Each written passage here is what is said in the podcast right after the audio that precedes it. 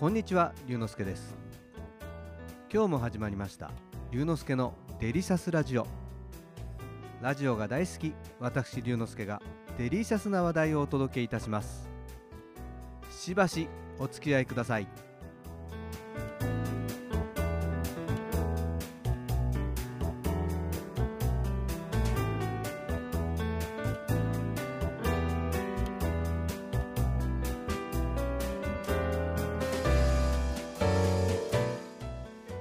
東京での移動に船が便利だってご存知ですか？時代劇とかを見ても船で移動するシーンがよく出てきますよね。そうなんです。東京は江戸時代から水上交通が発達していたんです。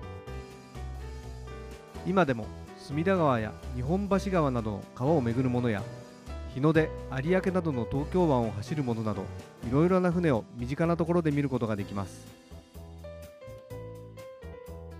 僕は船の上から見る東京の街がとても好きでよく水上バスに乗るんです。先日も葛西臨海公園に散歩に行ったついでに水上バスで最近話題のウォーター竹芝まで行ってきました。船は1階に座席があり屋根の上にも登れるようになっています。やはり風を感じながら景色を眺めるのが気持ちいいのでいつも屋根の上に登ります。葛西臨海公園を出発するとやがて東京ゲートブリッジが見えてきます。そう恐竜が向かい合っているように見えると話題になったあの橋です。だんだん東京ゲートブリッジが近づいてきます。普段は遠くからしか見ることができない東京ゲートブリッジ絶好の写真スポットです。しばらくするとたくさんのカモメが船の近くに寄ってきました。よく船の上でお客さんが手に持ったかっぱえびせんを食べに来るカモメの映像を見かけます。もしかしたらここのカモメたちもそのことを知っていて近づいてきたのかもしれません。その日はエビせんをあげる人はいませんでした。でもおかげで思わぬシャッターチャンスに恵まれました。船はレインボーブリッジをくぐります。ここからはまさに船からならではの迫力のあるアングルで写真が撮れます。レインボーブリッジをくぐってお台場に近づいていきます。そうそうお台場って黒船来航を受けて大砲を設置するために作られたってご存知ですか？今でも大砲跡を見ることができるとのことで今度行ってみようと思います。お台場といえば地球のような丸い展望台のあるフジテレビの本社を背景にしたアクアシティお台場の景色も有名です。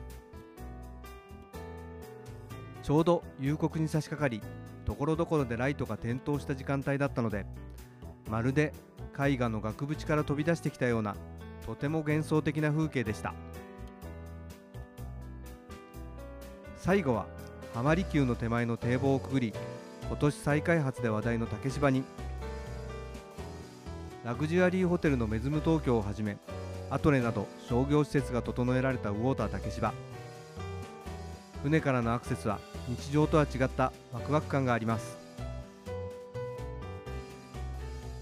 1時間15分の船の旅。とても気持ちよく気分をリフレッシュさせることができました。これからも機会を見つけて船の旅を楽しみたいと思います。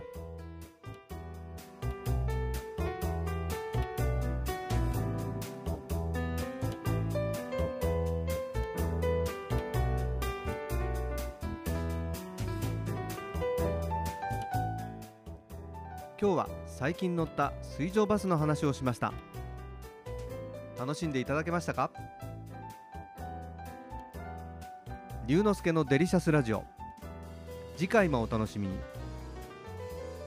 お相手は龍之介こと新田龍でした。